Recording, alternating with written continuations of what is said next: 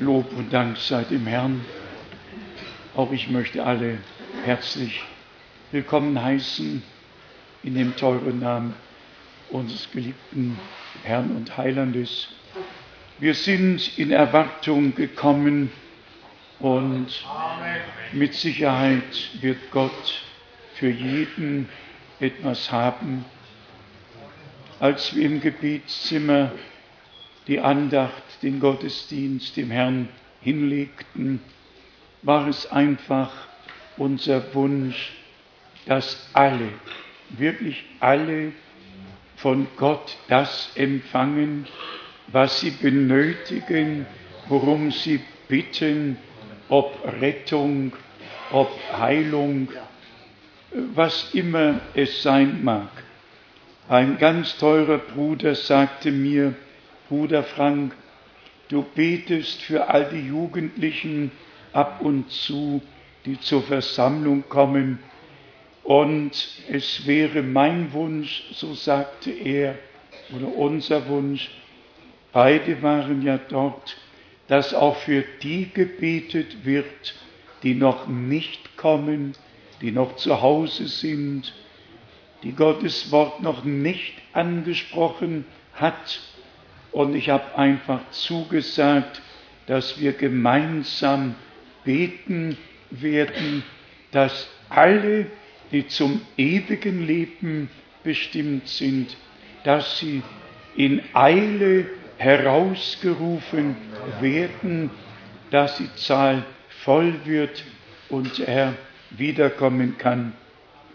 Fühlt euch einfach zu Hause und wie Bruder Ross schon sagte, wir gedenken auch all derer, die nicht kommen konnten, die durch Winterverhältnisse verhindert oder auch sonst nicht kommen konnten. Möge Gott der Herr wirklich alles segnen, die hier sind, alle, die jetzt zuhören, zuschauen, weltweit. Wir sind ja nur ein Teil der Gesamtgemeinde. Die Gesamtgemeinde kommt aus allen Völkern, Sprachen und Nationen und ist weltweit verteilt. Und so haben wir die Zuversicht, dass Gottes Wort, das hier verkündigt wird, die Enden der Erde erreicht. Jeder Brief den Paulus geschrieben hat, hat die Enden der Erde erreicht. Jedes Evangelium, das geschrieben wurde, hat die Enden der Erde erreicht. Was ist der letzte Stand? Ich glaube, 2800 Sprachen und Dialekte sind in die zumindest die Evangelien übersetzt worden sind und dann noch viele, viele Sprachen, in denen die Heilige Schrift äh, übersetzt wurde. So danken wir Gott, dass jede Botschaft, die auch seit der Reformation Gott der Gemeinde schenkte, hat die Erde umkreist, hat alle Völker, Sprachen und Nationen erreicht. Auch wenn vorher, vor der Reformation, noch mancher Preis gezahlt werden musste, Jan Hus, Wycliffe und wer sie alle waren, aber dann kam der Zeitpunkt, der Durchbruch und siehe da, die Botschaft von der Gnade, von der Rechtfertigung hat die Menschheit erreicht. Genauso in der nächsten Erweckung unter John und Charles Wesley und dann Finney Moody und wer sie alle waren. Auch die Botschaft hat tatsächlich die ganze Welt erreicht. Wer in zwölf islamischen Ländern war, kann doch bezeugen, dass sogar dort alle Gemeinschaften, die es sonst auf Erden gibt, die gibt es im Sudan, die gibt es in Äthiopien, die gibt es in Ägypten, die gibt es überall. Aber um jetzt hervorzuheben, auch die Erweckung vor 100 Jahren, die Pfingsterweckung, hat auch die Enden der Erde erreicht. Und dann zu dem letzten Punkt, die Erweckung, die Gott nach dem Zweiten Weltkrieg geschenkt hat und Bruder Brenhem direkt beauftragt wurde. Alle anderen haben Inspiration gehabt, aber Bruder Brenhem hat tatsächlich wie Moses und die Propheten einen direkten Auftrag, eine Sendung von Gott empfangen. Und diese, diese göttliche Botschaft muss die Enden der Erde erreichen. Jetzt nur ganz kurz äh, zu dem vergangenen Monat. Ich habe die Reise gemacht nach, äh, nach äh, Bolivien und nach Peru und den Abschluss in Chile. Und ich muss sagen, es war in der Tat reich gesegnet. Doch ehe ich darauf kurz eingehe, darf ich nicht vergessen, all die Grüße abzugeben von Bruder Wahlström, von Geschwistern aus Finnland, ja aus ganz Europa und von Bruder Graf, von Bruder Barrier und wer immer angerufen hat aus Nairobi, aus Kapstadt, aus Benin, aus Afrika, von überall haben Brüder angerufen. Der Bruder aus Benin sagte, grüße die Gemeinde mit Offenbarung 21 von Vers 1 bis 7. Wir können es ja, oder ihr könnt es ja nachher nachlesen. Wir sind tatsächlich mit allen verbunden. Bruder Müller aus Österreich lässt grüßen. Wie gesagt, alle lassen sehr, sehr herzlich grüßen. Und ehe ich jetzt ein paar Bemerkungen mache über die Südamerika-Reise, möchte ich bitten, dass Geschwister Lackner uns das Lied singen, das sie heute vor 14 Tagen gesungen haben, als Gott Großes getan hat. Kommt schon nach vorne. Den Chorus werden wir dann sicherlich alle mitsingen. Geschwister Lackner waren diesmal so freundlich und haben die Reise nach Südamerika gewagt und so haben wir die Zeit dort gemeinsam verbracht. Es waren einfach schöne und gesegnete Tage. Wollt ihr nicht doch nach vorne kommen? Kommt einfach nach vorne. Es wird besser sein.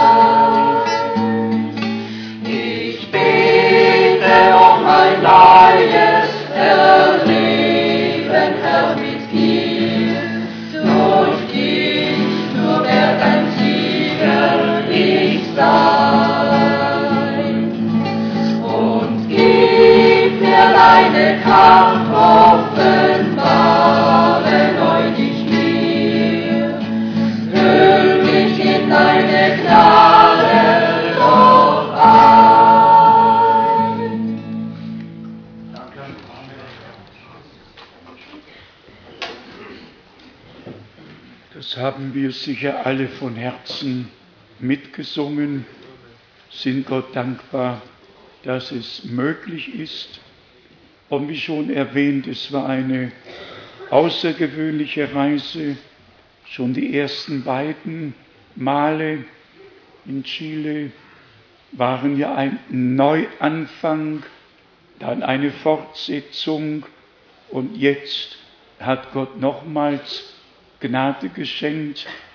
Insgesamt haben wir jetzt von der Gruppe genau 176 Brüder und Schwestern taufen können, biblisch taufen können auf den Namen des Herrn Jesus Christus.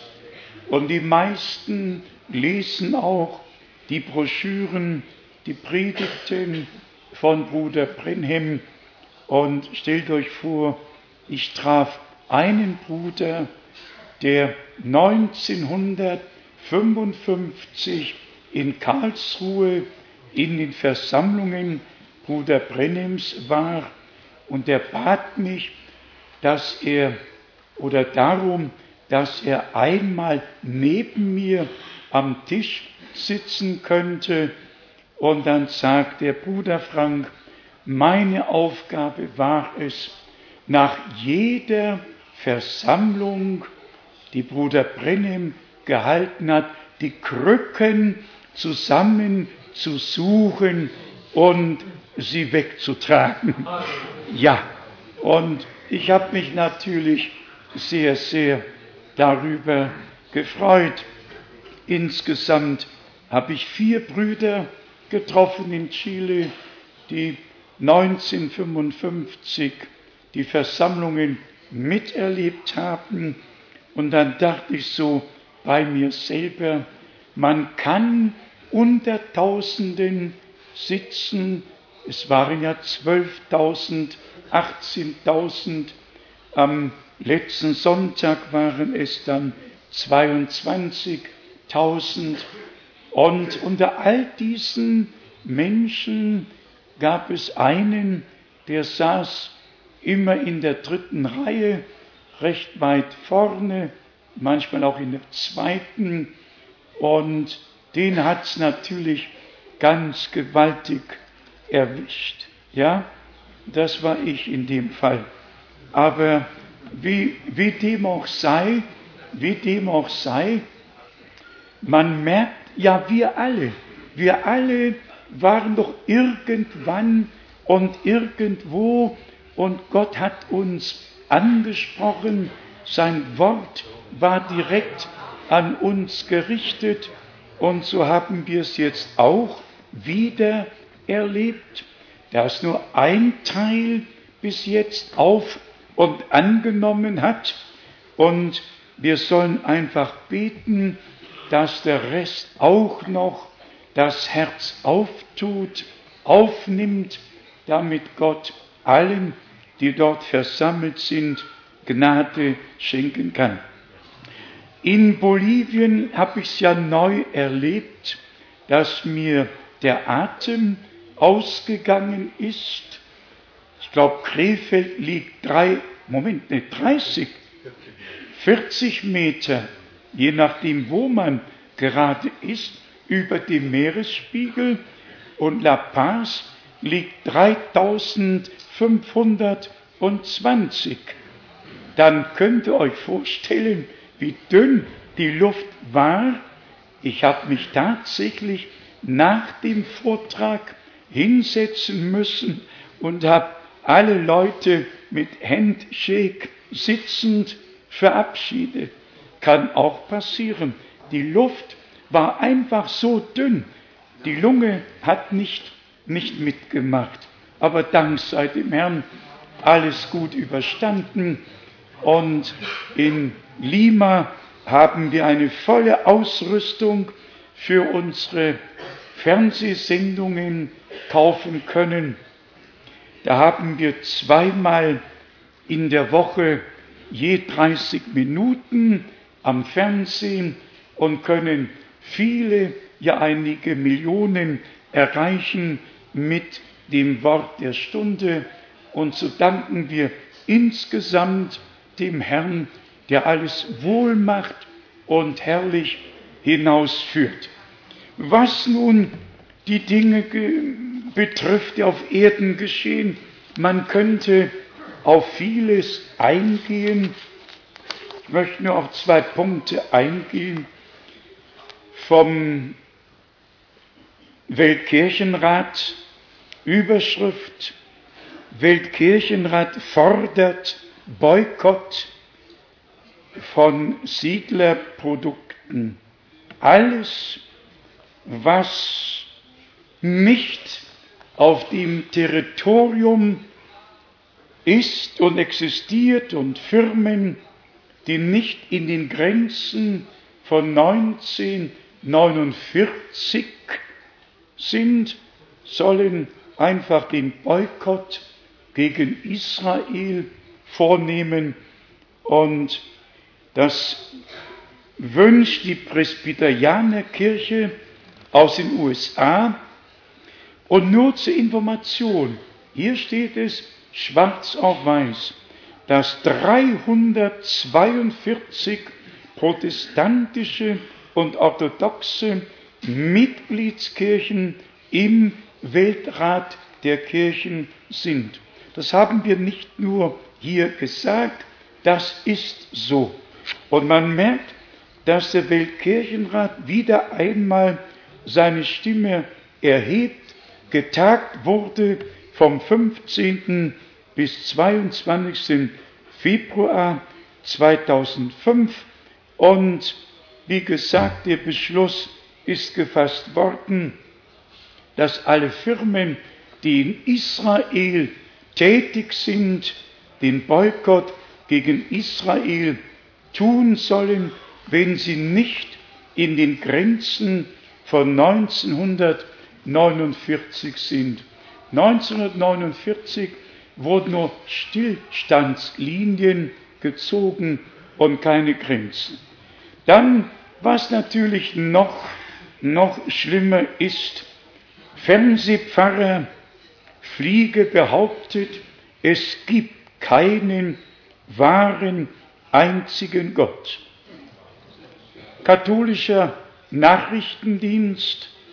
Und dann schreibt dieser gute Mann in München, es gibt keinen wahren einzigen Gott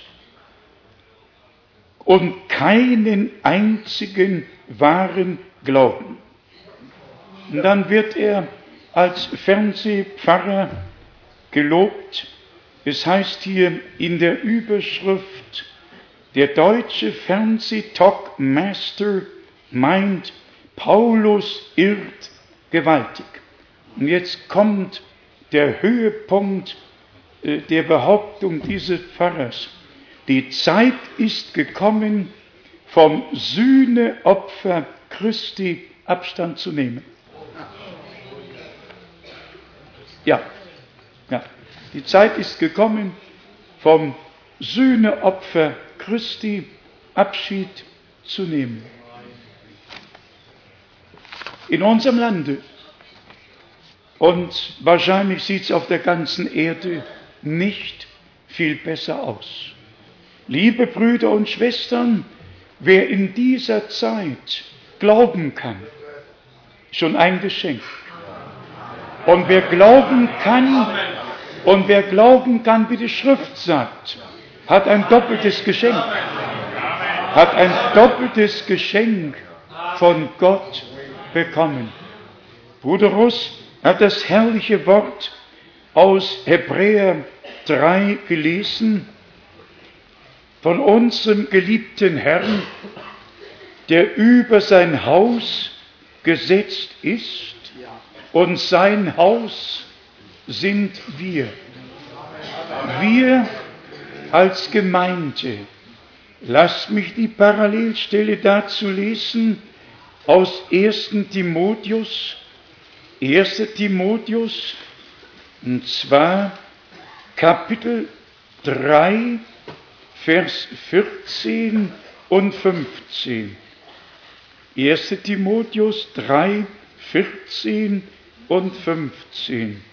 Dies schreibe ich dir in der Hoffnung, recht bald zu dir zu kommen, sollte sich mein Kommen jedoch verzögern, so sollst du dir darüber klar sein, wie man sich im Hause Gottes zu verhalten hat, dass da ist die Gemeinde des lebendigen Gottes, die Säule und Grundfeste der Wahrheit. Solche Worte müssen beachtet werden und wir glauben es.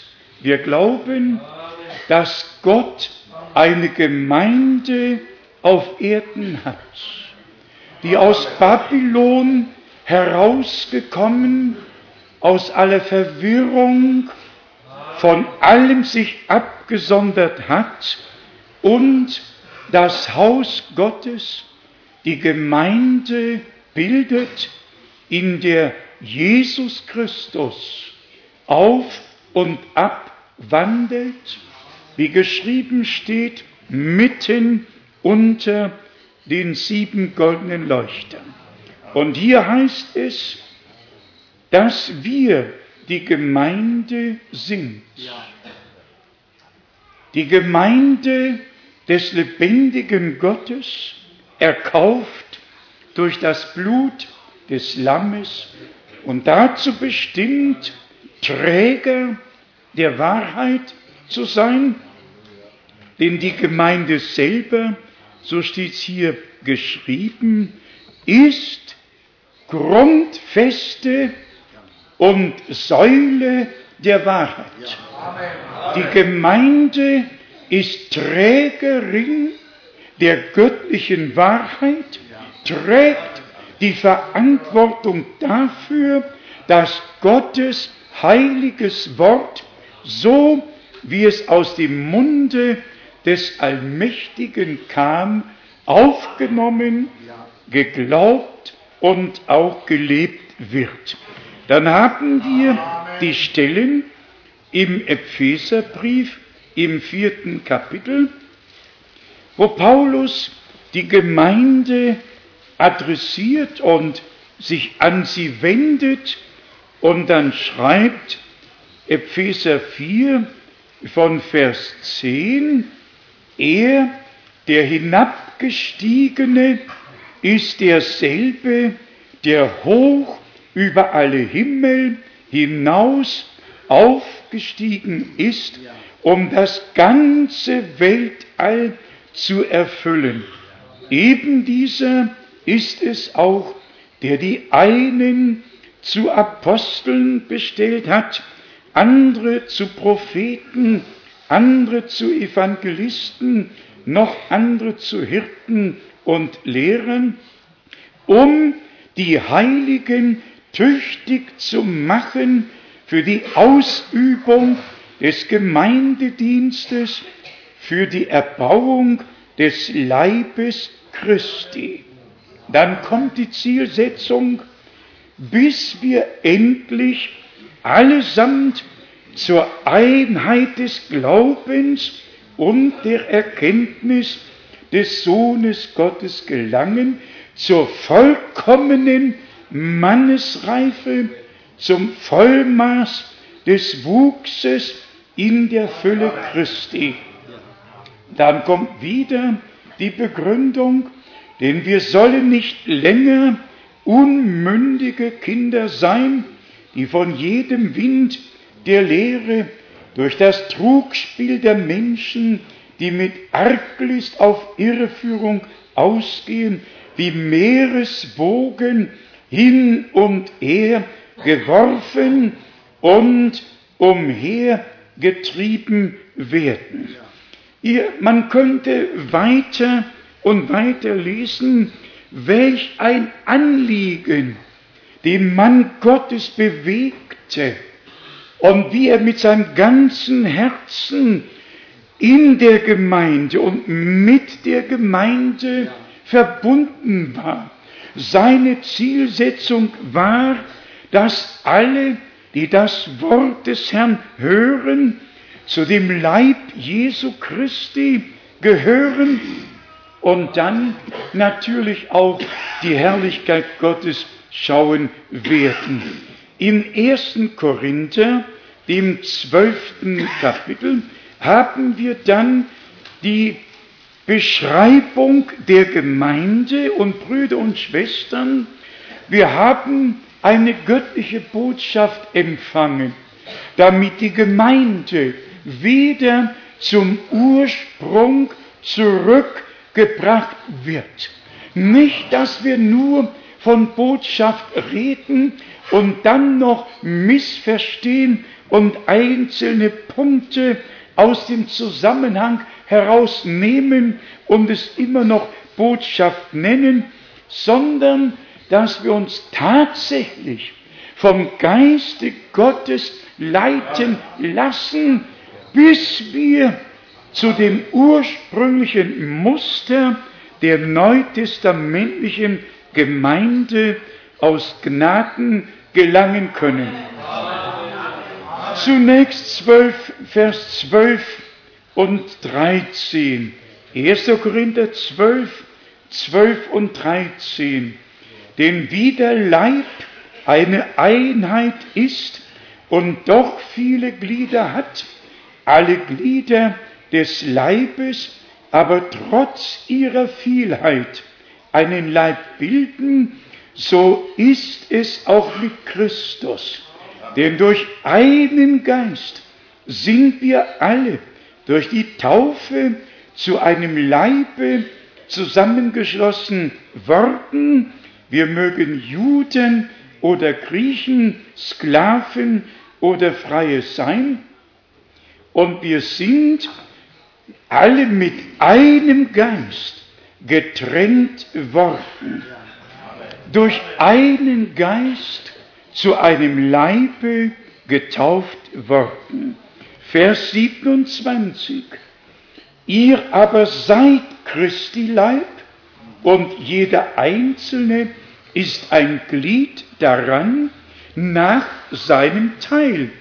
Und zwar hat Gott in die Gemeinde eingesetzt, erstens die einen zu Aposteln, zweitens die anderen zum, zu Propheten, drittens zu Lehrern, so dann Wunderkräfte, so dann Gaben der Heilung, Hilfeleistungen, Verwaltungsgeschäfte, mancherlei Arten von Zungenreden.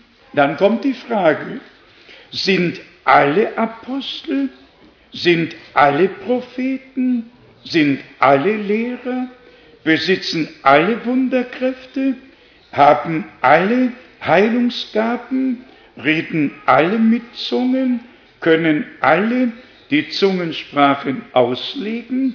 Wir merken, wie Paulus die Vielfalt der Dienste und der Gaben nacheinander aufzählt und dann führt er uns vor Augen, dass nicht alle Apostel sein können, nicht alle Lehrer, nicht alle Hirten, nicht alle haben alle Gaben, aber jeder muss nach seinem Teil am Leibe des Herrn dazu beitragen, dass der Leib des Herrn auferbaut werde.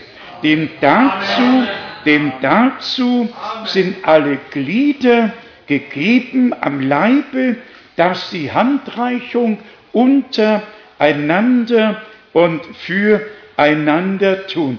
In Titus, dem ersten Kapitel, hat Paulus seinen Mitarbeiter ermahnt und einfach ihm vor Augen geführt, worum es eigentlich geht. Titus, erstes Kapitel von Vers 1 bis 3. Ich, Paulus, ein Knecht Gottes und ein Apostel Jesu Christi für den Glauben der Auserwählten Gottes und für die Erkenntnis der Wahrheit, die sich in einem gottseligen Wandel bewährt, aufgrund der Hoffnung des ewigen Lebens, das der untrügliche Gott vor ewigen Zeiten verheißen hat. Hier haben wir schon das Wort verheißen, verheißen. In Vers 3 kundgetan hat er hat er sein Wort zur festgesetzten Zeit durch die Predigt, mit der ich im Auftrage Gottes, unseres Retters, betraut worden bin. Wir haben hier eine Schilderung von der göttlichen Berufung und ihrer Zielsetzung. Worum geht es heute? Nur darum, der Menschheit zu sagen, dass Gott seine Verheißung eingelöst hat und seinen Propheten in diesem prophetischen Zeitalter sandte? Oder geht es darum, dass die göttliche Botschaft in uns allen das ausrichten kann, wozu sie eigentlich gesandt worden ist? Und dann sind wir schon wieder bei Jesaja 55, dass das Wort, das aus dem Munde Gottes hervorgeht, ja nie leer zurückkommt. Es habe den ausgerichtet, wozu es gesandt wurde. Und darum geht es heute. Ihr wisst, 90 oder ja, vielleicht 90 Prozent innerhalb der Botschaft zeigen alle zurück auf den Dienst Bruder Brennims. Und ich habe heute noch ein Zitat gelesen, ich könnte die Namen nennen, wo behauptet wird, der Herr ist schon in der ersten Phase von 1. Thessalonicher 4 gekommen, dass der Weckruf die Botschaft ist und dass der Herr schon in dieser ersten Phase des Weckrufes gekommen ist. Nein, das ist nicht richtig. Es gibt zweierlei. Es gibt den Weckruf und der steht in Matthäus 25, nämlich da, wo alle Jungfrauen einschliefen und zum Mitternacht das Geschrei groß wurde und jetzt wird, siehe, der Bräutigam äh, kommt, macht euch auf, ihm zu begegnen. Aber nur, weil Bruder Brennem einen einzigen Ausspruch getan hat, der nicht richtig biblisch eingeordnet wird, wird die Lehre aufgestellt, Gnadenthron verlassen, zum Gerichtsthron geworden, der Herr in der ersten Etappe seines Kommens bereits äh, zu uns gekommen.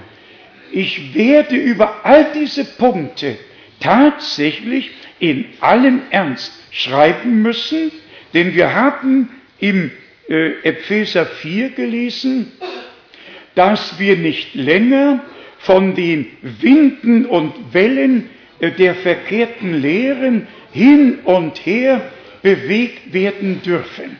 Wir brauchen biblische Belehrung, die allein auf das Wort Gottes gegründet ist und, und deshalb eben diese Verkündigung vielleicht auch in Verbindung mit dem, was wir gelesen haben. Die neutestamentliche Gemeinde ist doch selber die Säule und Grundfeste der Wahrheit. Wahrheit ist Gottes Wort. Aber wir sind Träger des Wortes, Träger der Wahrheit. Und es darf nicht mehr sein, dass in der herausgerufenen Gemeinde des lebendigen Gottes noch Unwahrheit oder Deutungen und Lehren verbreitet werden, die der Gemeinde Schaden zufügen. Und das kann man auch nachvollziehen. Jede unbiblische Lehre bringt Spaltungen hervor, bringt neue Richtungen hervor. Und jede biblische Lehre vereint das Volk Gottes unter einem Haupt, unter Jesus Christus, unserem Herrn. Und dann können die Dienste geschehen, dann kann Gott auferbauen und die Gesamtgemeinde hat inneren Gewinn davon. Also, wenn wir schon von der Botschaft reden, dann muss es die göttliche Botschaft sein und dazu nur die vier Stellen aus dem Worte Gottes.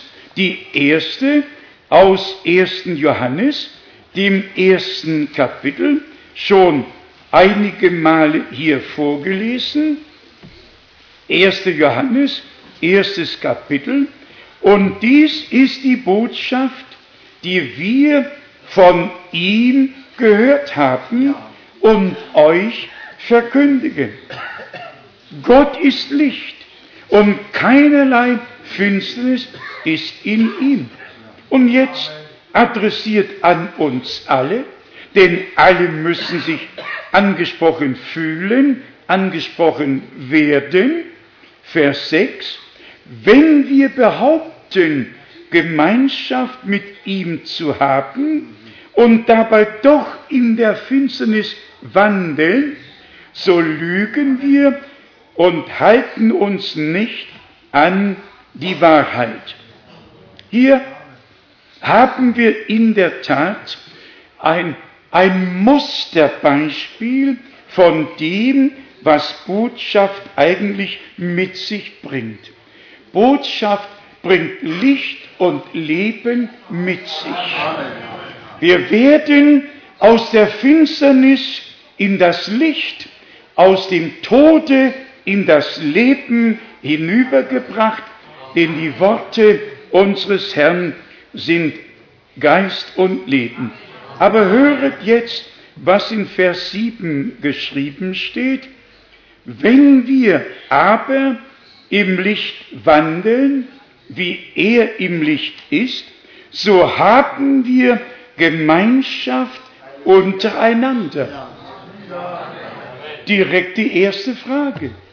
Warum gibt es innerhalb der Endzeitbotschaft so viele Richtungen und alle haben keine Gemeinschaft miteinander?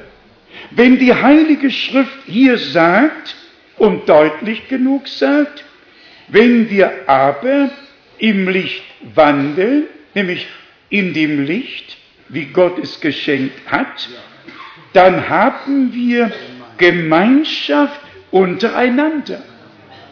Und wenn irgendwo eine Not ist und diese Gemeinschaft zu trüben droht, dann geht doch der nächste Teil des Verses in Erfüllung. Und das Blut seines Sohnes reinigt uns oder macht uns rein von aller Sünde. Also Gemeinschaft mit Gott, Gemeinschaft miteinander ist auf Vergebung gegründet. Und Gott hat uns in Christo vergeben und wir vergeben einander, so etwas zu vergeben sei. Aber hier ist wirklich der Punkt, wer im Licht wandelt, auch in der Endzeitbotschaft, wird mit allen Gemeinschaft haben, die auch im Lichte wandeln und in Übereinstimmung mit dem Worte Gottes sind. Es gibt keinen Menschen auf Erden, der das Wort außer Kraft setzen könnte, der das Recht hätte zu sagen, ja, wir gehen einen besonderen Weg. Das geht nicht.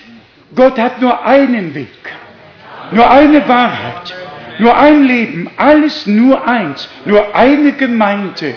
Und diese eine Gemeinde ist wirklich die Grundfeste und Säule der Wahrheit. Also, wie wir in Vers 5 gelesen haben, und dies ist die Botschaft. Und um das noch einmal zu erwähnen, ihr werdet sehen, dass alle, die sich Gott nicht unterordnen, tun, was sie wollen. Mit ihrer Zeit, mit allem drum und dann. Sie sind alle selbstständig. Wer zur Gemeinde gehört, wird durch einen Geist zu einem Leibe getauft. Da hast du nicht deinen Weg, ich nicht meinen Weg, da hat Gott seinen Weg mit uns allen. Nämlich, wie wir gelesen haben, bis wir allesamt zur Einheit des Glaubens und der Erkenntnis des Sohnes Gottes kommen. Was machen all diese Leute mit all den kostbaren Bibelstellen, wenn sie sich Gott nicht unterordnen und einfach in den Wind schlagen? Dann haben wir im Propheten Jesaja in Kapitel 52, Vers 7 ja auch die Ankündigung, was um der Botschaft zu verstehen ist. Jesaja 52, Vers 7.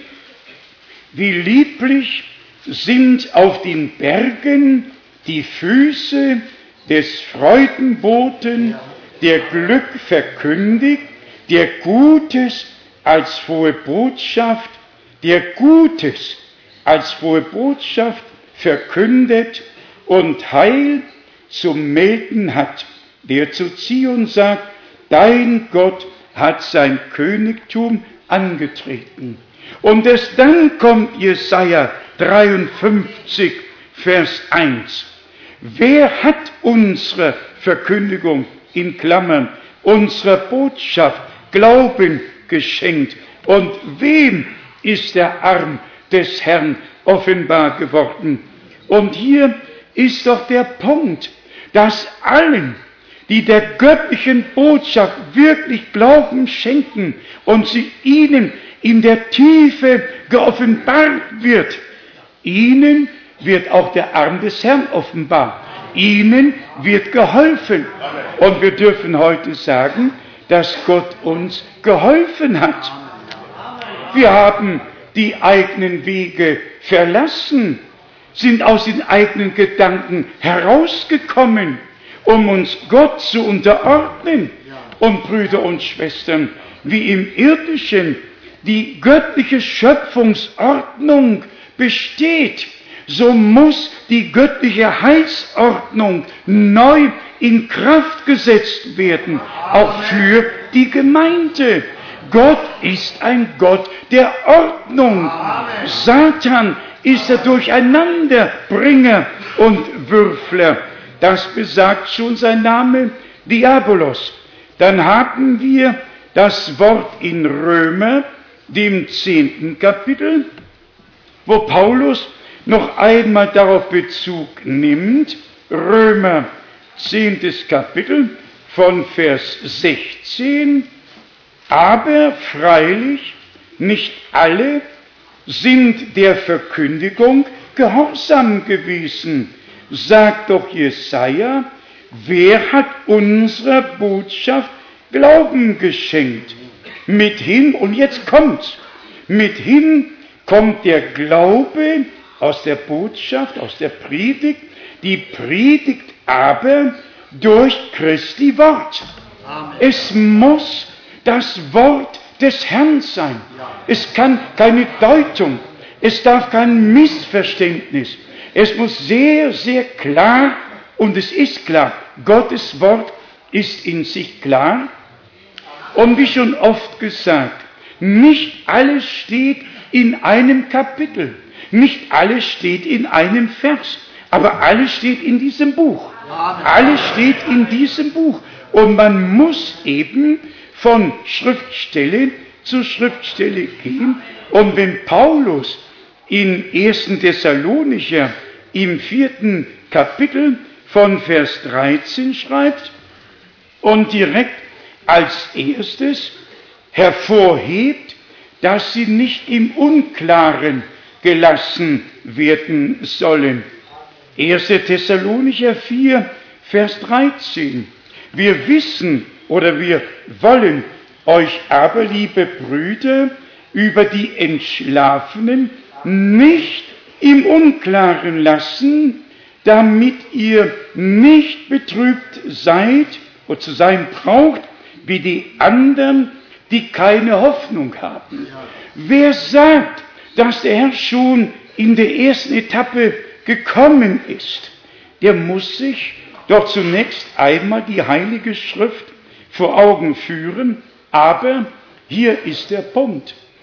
Der Respekt vor dem Worte Gottes ist verloren gegangen. Und das ist die größte Not, die auf Erden passieren konnte. Nach meiner Beurteilung hat Gott uns den vollen Respekt vor seinem Wort zurückgegeben. Amen. Stimmt's oder nicht? Amen. Gott hat uns die Ehrfurcht vor seinem Wort zurückgegeben. Ich hätte fast ein ungeschicktes Wort gebraucht und einen Ekel vor allen Deutungen ebenfalls geschenkt. Es kann einem übel werden, direkt übel werden, wenn man all die Deutungen hört. Aber eben noch die zwei nächsten oder drei nächsten Verse. Denn so gewiss wir glauben, dass Jesus gestorben und auferstanden ist, ebenso gewiss wird Gott auch die Entschlafenen durch Jesus mit ihm zusammenführen. Und dann kommt's doch. Das sagen wir euch aufgrund eines Wortes des Herrn. Wir, die wir leben, die wir bis zur Ankunft, bis zur Ankunft, Parousie, hier steht das Wort Parousie, bis zur Ankunft des Herrn übrig bleiben, werden vor den Entschlafenen nichts voraushaben. Wie kann bei den Lebenden schon geschehen sein, wenn die Entschlafenen zuerst auferstehen müssen? Wenn das mit den Entschlafenen zuerst geschieht und dann mit den in Christo Lebenden.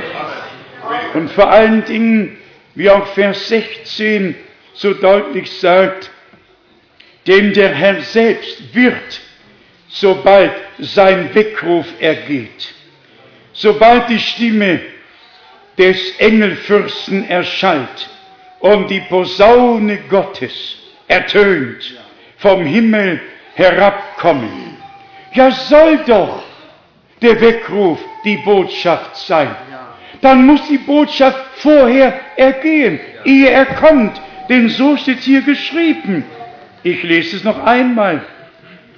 Denn der Herr selbst, nicht eine Lehre, nicht eine Offenbarung, nicht irgendein Mann aus New York oder von irgendwo sagt, so und so ist es.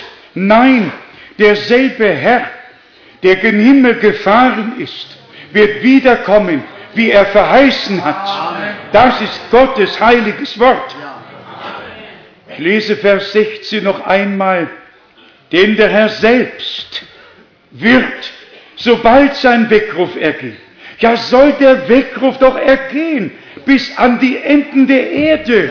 Ich bin doch dafür und stelle mich sogar zur Verfügung, damit es geschehen kann.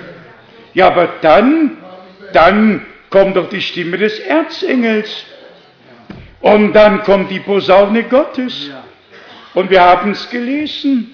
Danach, wenn all diese drei Dinge geschehen sind, dann kommt der Herr herab. Und dann werden wir, die wir leben und übrig geblieben sind, zusammen mit ihnen, die auferweckt worden sind, entrückt dem Herrn entgegen in der Luft und alsdann werden wir bei dem Herrn sein alle Zeit. Das ist die göttliche Heilsordnung, die bei der Wiederkunft Jesu Christi, unseres Herrn, geschieht. Ich wiederhole, soll dieser Weckruf aus 1. Thessalonicher 4 die Botschaft sein. Ich habe nichts dagegen. Aber die muss vorher ergehen, ehe der Herr wiederkommen kann. Denn das ist im Zusammenhang gesagt worden. Und so kann doch kein Mensch sagen, dass der Herr schon gekommen ist im Weckruf, sondern sobald der Weckruf ergangen ist, wenn der Letzte herausgerufen wurde, wenn die Botschaft die Letzten auf Erden erreicht hat. Stellt euch vor, es wäre wahr, dass der Herr schon den Gnadenthron verlassen hat, 1963. Dann sind viele von denen, die das heute behaupten, ja gar nicht dabei. Die waren noch in den Windeln oder noch gar nicht am Leben und wollen dann schon den Zeitpunkt festlegen, dass der Herr bereits herabgekommen ist im Weckruf als der Weckruf noch gar nicht ergangen war? Erst nach Öffnung der Siegel ist doch der Weckruf lebendig geworden und an die Menschheit ergangen und das Wort wird getragen und es ist der göttliche Ruf, der letzte Ruf, der ergeht. Ich ereifere mich nicht um meinetwillen. Mir geht's um die Gemeinde des lebendigen Gottes. Um die Gemeinde, die Grundfeste und Säule der Wahrheit ist. Die Gemeinde, wo nichts bleiben und sein darf, das nicht mit der heiligen Schrift übereinstimmt. Und jedes Mal, das können alle feststellen, die sich die Zeit dazu nehmen, jedes Mal, wenn irgendeine Lehre vorgetragen wird, die einfach gedreht und gewendet wird, da geht man nie zur Schrift zurück, nicht zur nächsten und zur nächsten und zur übernächsten Bibelstelle. Nein, auf einen Ausspruch wird dann eine Lehre gegründet und das gilt überhaupt nicht. Wir sind Gott einfach sehr, sehr dankbar für sein Wort in der Gesamtheit. Wirklich in der Gesamtheit. Es wären viele Bibelstellen zu lesen. Jetzt noch ein paar Gedanken für alle diejenigen, die in Not sind. An alle die gerichtet, die heute Not auf dem Herzen haben.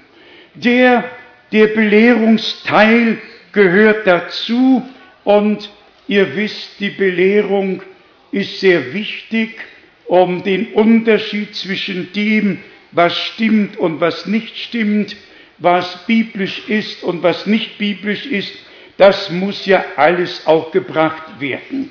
Aber dann geht es tatsächlich darum, dass wir alle, die wir in dieser ernsten und letzten Zeit leben, begreifen müssen, dass der Teufel die ganze Welt in Ruhe lässt, aber sich auf das Volk Gottes stürzt, um wirklich alles durcheinander zu bringen, um uns Not zu bereiten.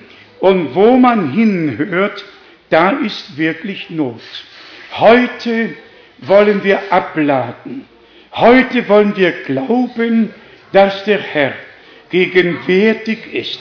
Ich habe mir, ich habe mir drei Bibelstellen gemerkt. Die erste aus Jakobus 5, wo von der Wiedererstattung die Rede ist, wo das, was Gott an Hiob getan hat, Erwähnung findet und woraus wir lernen sollen, wie viel Geduld manchmal nötig ist, bis das, was wir erbitten, erflehen, dann auch wirklich geschieht.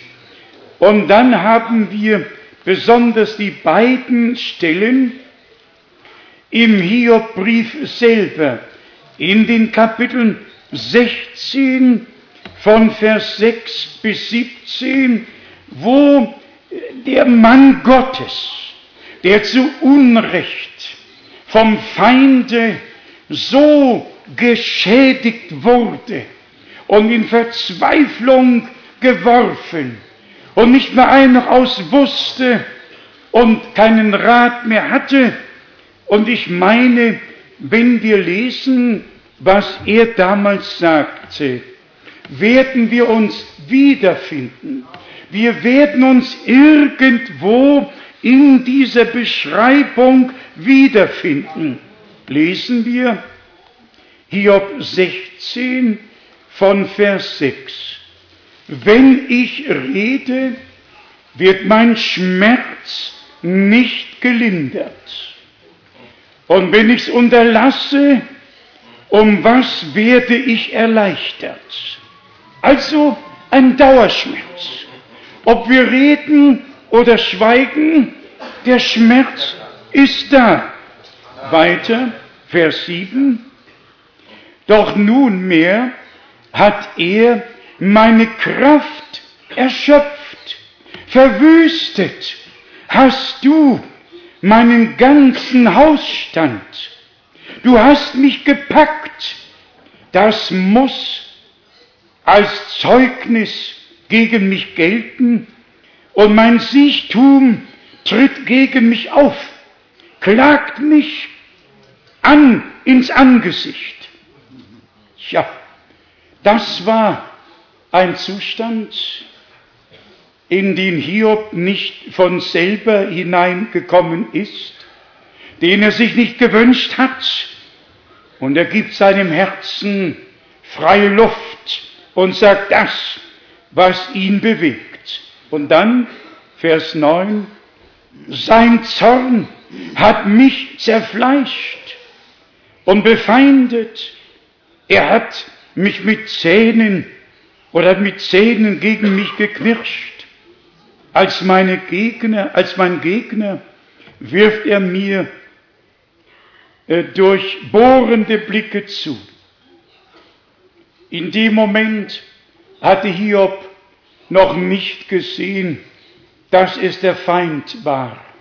Nicht Gott der Herr, sondern der Feind, dem all dieses beschert hatte und einfach auf ihn losgegangen ist. Aber Gott hatte Vertrauen zu Hiob. Er wusste, was immer kommen mag. Seine Seele darf er nicht antasten. So, so hatte Gott es gesagt. Brüder und Schwestern, der Feind darf unsere Seele nicht antasten. Unser Leib, unser Leib wartet noch auf die Verwandlung, aber die Seele hat die volle Rettung aus Gnaden erlebt. Das Blut des Lammes ist geflossen und wir sind ein Eigentum Gottes für Zeit und für Ewigkeit. Aber, wie gesagt, der Leib muss noch durch mancherlei oder geht noch durch mancherlei Trübsale. Vers 10. Ihr Maul haben sie gegen mich aufgerissen und der Schmähung mir Fausthiebe ins Gesicht versetzt. Zusammen hat man sich vollzählig gegen mich aufgestellt. Tja, Gott hat mich böse Wichtern preisgegeben und mich in die Hände von Frevlern fallen lassen. Wie oft fragen wir uns, warum ist das so oder so in meinem Leben? Warum muss ich gerade durch solche Wege gehen? Natürlich, wir alle wünschen uns einen gangbaren, einen angenehmen Weg, aber Gott wird nie mehr zulassen, wie wir ertragen können. Und alles dient zur Läuterung. Und wenn die Wiedererstattung geschieht, werden wir Gott danken für jeden Hieb, den wir bekommen haben, für alles, was uns oder mit uns geschah und uns widerfahren ist. Wir werden uns bei Gott nur noch für alles bedanken, denn da geht wirklich in Erfüllung Ende gut, alles gut. Und Hiob hätte nie sagen können, ich weiß, dass mein Erlöser lebt. Hätte nie sagen können, ein Bürger hat sich für mich verbürgt im Himmel. Da noch die Verse aus Hiob 19. Hiob 19 von Vers 7. Seht, schreie ich über Gewalttat, so finde ich keine Erhörung. Rufe ich um Hilfe, so gibt es keinen Rechtsspruch. Den Weg hat er mir vermauert, so dass ich nicht weiter schreiten kann. Und über meine Pfade hat er Finsternis ausgebreitet. Merkt ihr, dass wir nicht die Einzigen sind, die schwere Wege zu gehen haben? Merkt ihr, dass andere vor uns schwere Wege gehen mussten? Sucht keine Erklärung dafür. Danket Gott, dass er mit uns ist, auch in all den schweren Wegen. Was immer kommen mag, nichts kann uns scheiden von der Liebe Gottes, die da ist in Jesus Christus, unserem Herrn. Schreie ich, so finde ich keine Erhörung, rufe ich, so kommt keine Hilfe. Ist das nicht manchmal unser Zustand? Sind das nicht Situationen, durch die wir alle einmal im Leben und vielleicht mehrere Male im Leben gehen, wo wir rufen und keine Erhörung kommt, wo wir um Hilfe schreien und keine Hilfe kommt?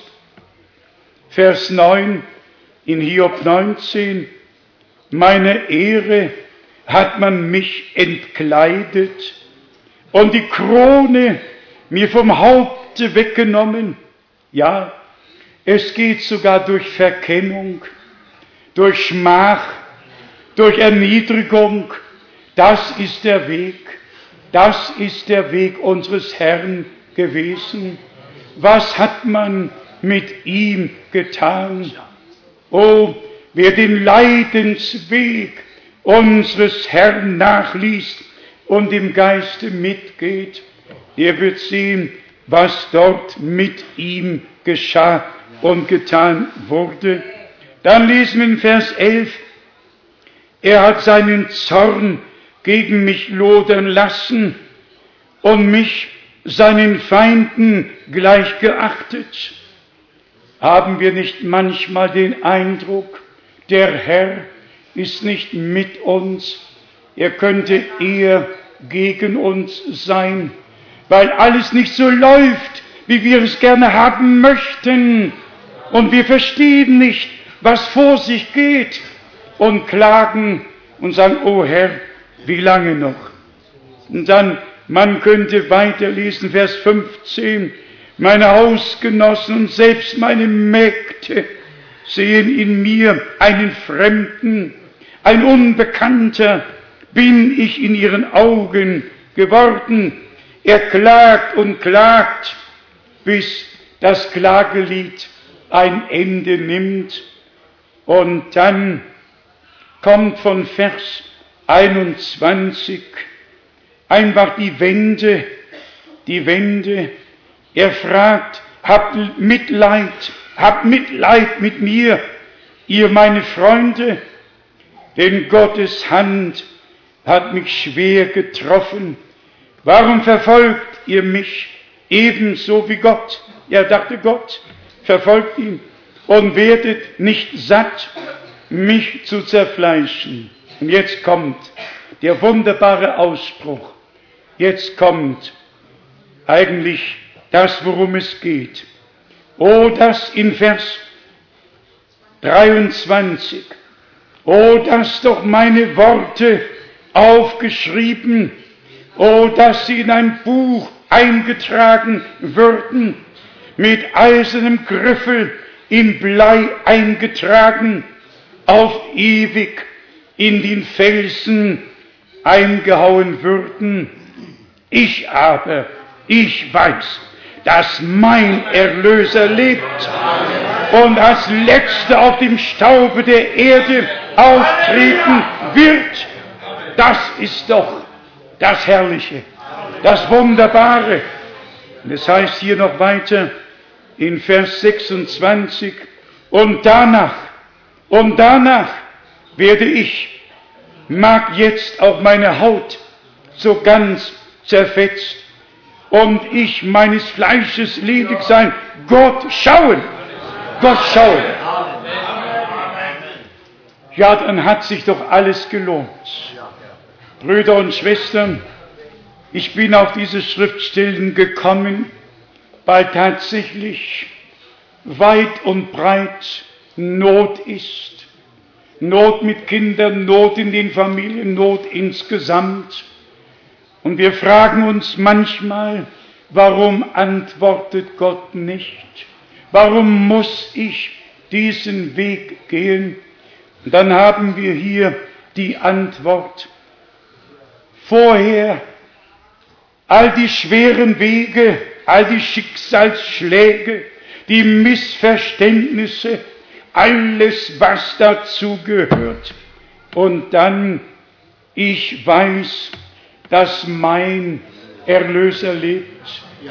Ich weiß, er wird als Letzter auf dem Staube der Erde auftreten und danach werde ich, mag mein Leib auch ganz zerfetzt sein und ich meines Fleisches ledig sein. Gott schauen.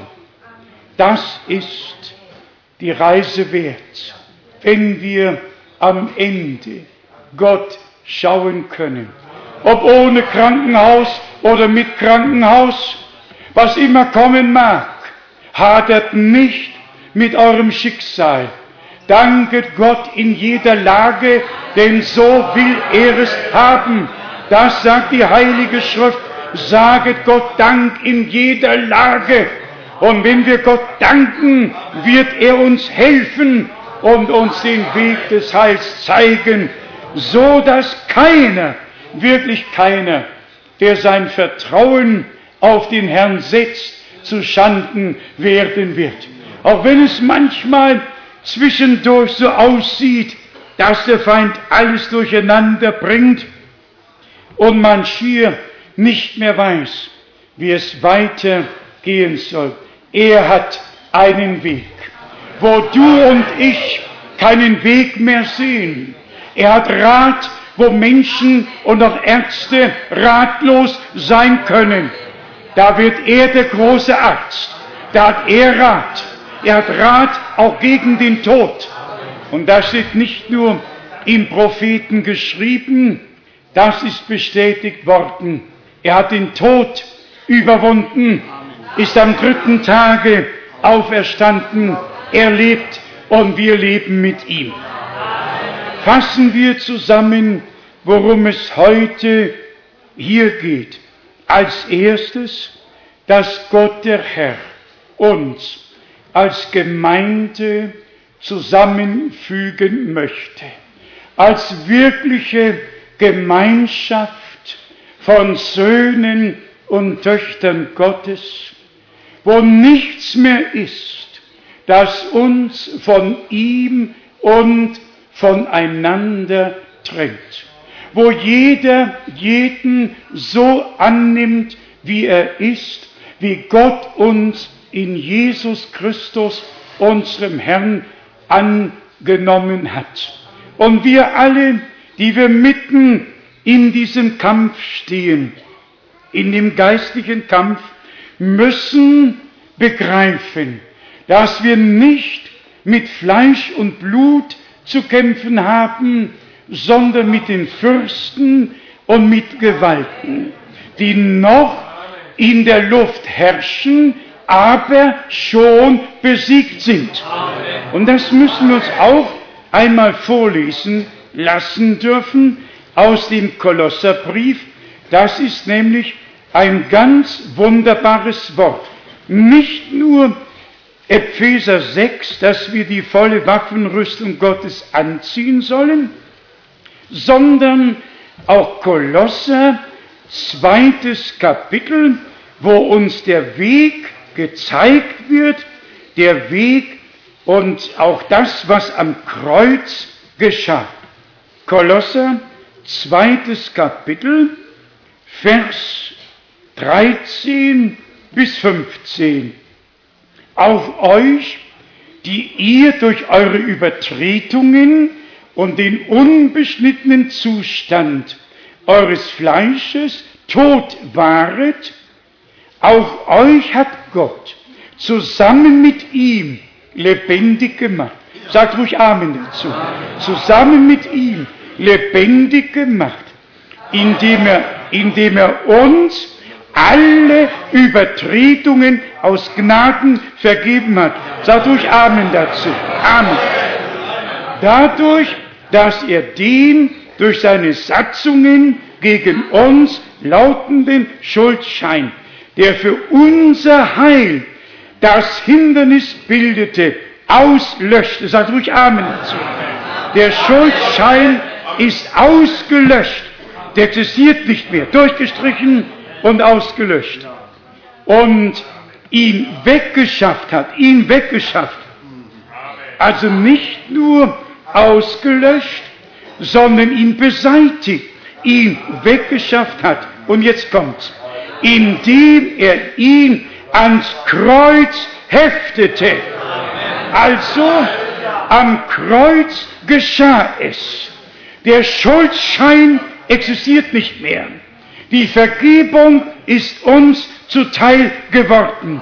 Das Hindernis für unser Heil ist aufgeräumt und in Jesus Christus haben wir das volle Heil Gottes empfangen. Und um das noch zu bestätigen, lesen wir in Vers 15, nachdem er dann die Mächte und die Gewalten völlig entwaffnet hatte, könnt ihr Abend dazu sagen, völlig entwaffnet hatte, stellte er sie öffentlich zur Schau und triumphierte in ihm über sie. Es war nicht nur ein Sieg um Haaresbreite, es war ein vollkommener Sieg. Eine totale Kapitulation der Feindesmächte.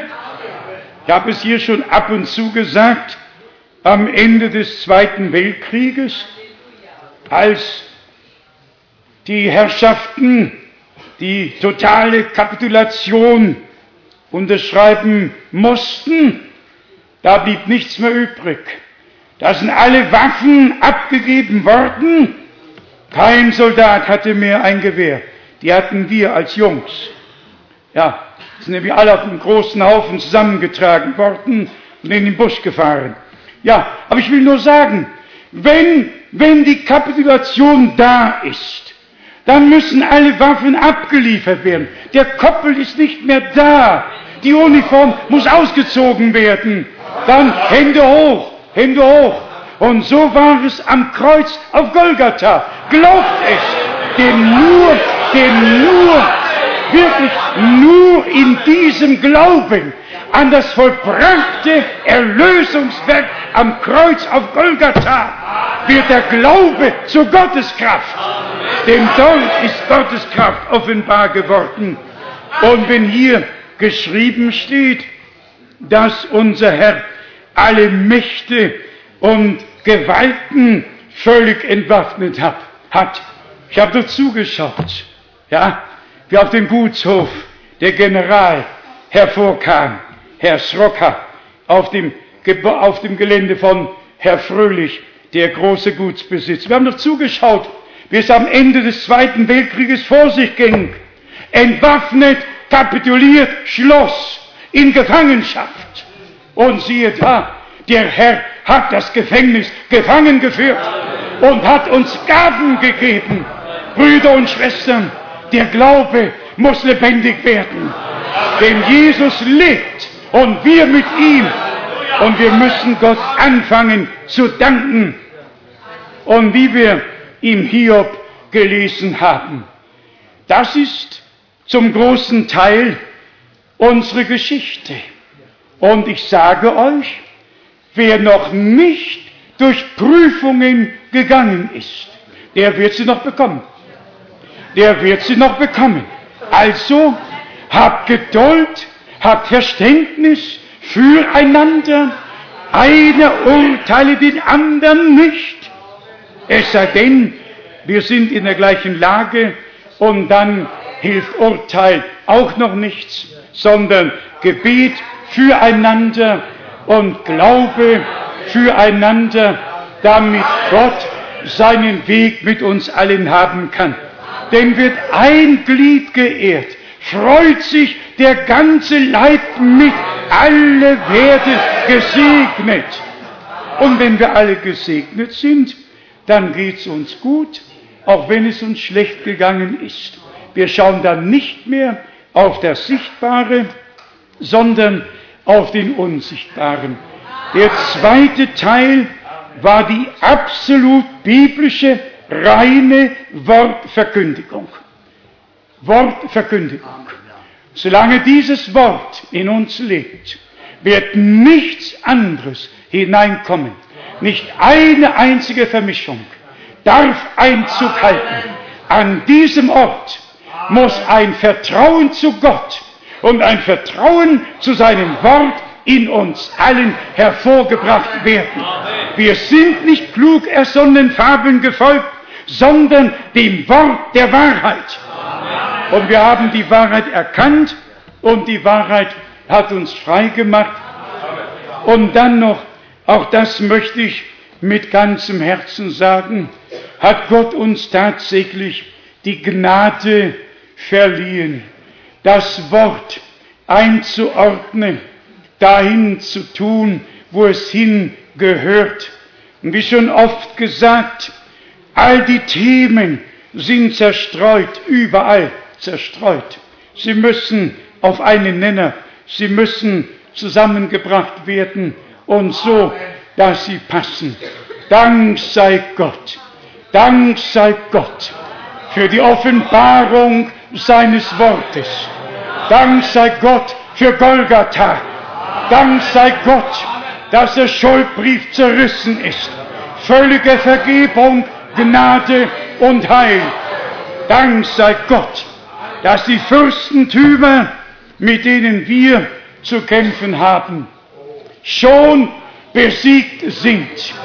Dank sei Gott, der uns den Sieg gegeben hat durch Jesus Christus, unseren Herrn. Und so wollen wir das Wort unseres Gottes im Herzen tragen und es wird durch den Glauben zur Gotteskraft in uns allen werden. Ihm, dem allmächtigen Gott, der uns in einer Zeit, wo alles drunter und drüber geht, wo Leute schreiben, es gibt keinen einzigen alleinigen Gott, wo Leute schreiben, das Sühneopfer muss beseitigt werden, rufen wir aus als Boten an Christi Stadt, lasset euch versöhnen mit Gott.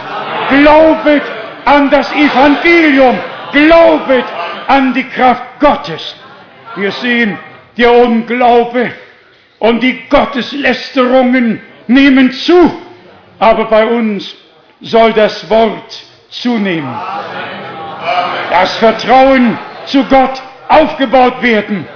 Und Brüder und Schwestern, die ihr heute hier seid, mit Not in der Familie, mit eigener Not, was immer es sein mag, nehmt es aus der Hand des Herrn heute an, dass dieses der Tag ist, den Gott gemacht hat. Der Tag, den er für dich, für mich, für uns gemacht hat. Heute werden wir für alle beten, die zu allen Familien gehören, für alle, die dazu bestimmt sind, das ewige Leben zu ererben. Heute werden wir beten und heute wird Gott erhören und wir werden den Arm des Herrn und die Rechte des Herrn erhöht sehen, denn die Rechte des Herrn bleibt erhöht, bis der völlige Sieg Gottes offenbar wird. Amen. Halleluja. Halleluja. Lasst uns aufstehen und beten. Und wie schon so oft, lasst uns vielleicht jetzt den Chorus singen. Ich bete um ein neues Erlebnis. Ich bete um ein neues Erleben, Herr, mit dir. Durch dich nur wird ein Sieger ich sein. Gib mir deine Kraft offenbaren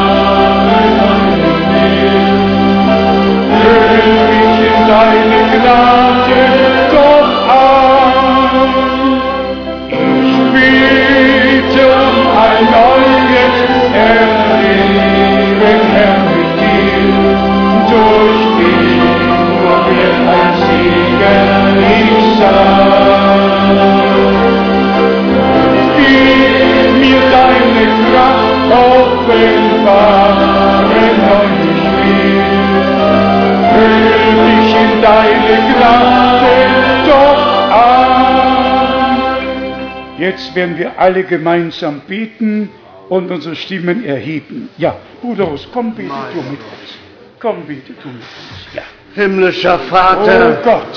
wir kommen Halleluja. gemeinsam zu Ja, dir, o mein Herr. Gott. Und du weißt Ja, um jede Not, Herr, Oh um Gott. alles, worum es geht. Oh. Du weißt, Herr, wie dein. Volk, Herr, leiden Überall. muss. Durch was sie Überall. hindurch müssen, o Herr. Oh Gott. Soll es Gnade Oh schenken. Herr. Und dich erbarmen, Herr, wie bei einem Hiob, Herr.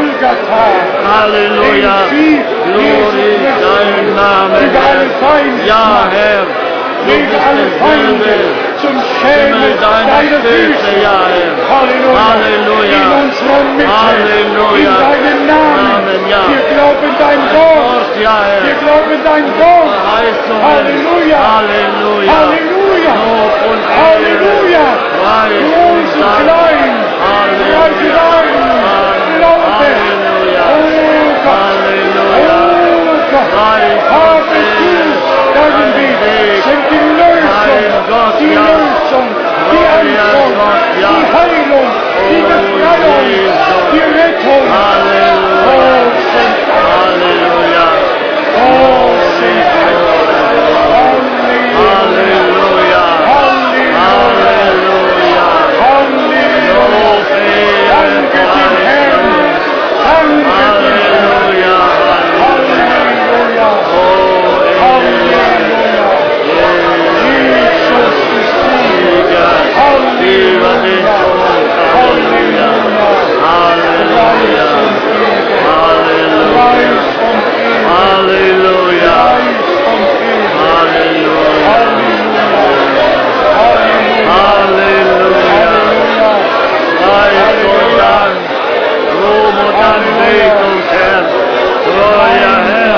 Hilsa den folk i världen, världen har den här. in alle Häuser, in alle Familien, in jedem Ort. Komm, Herr, komm. Mein Lebensjahr, Herr, gelobt sei dein heiliger Name, über alle Namen ist Halleluja. Preis und Ehre, Preis und Ehre. Preis und Ehre, Preis und Ehre. Halleluja. Hallelujah. Halleluja.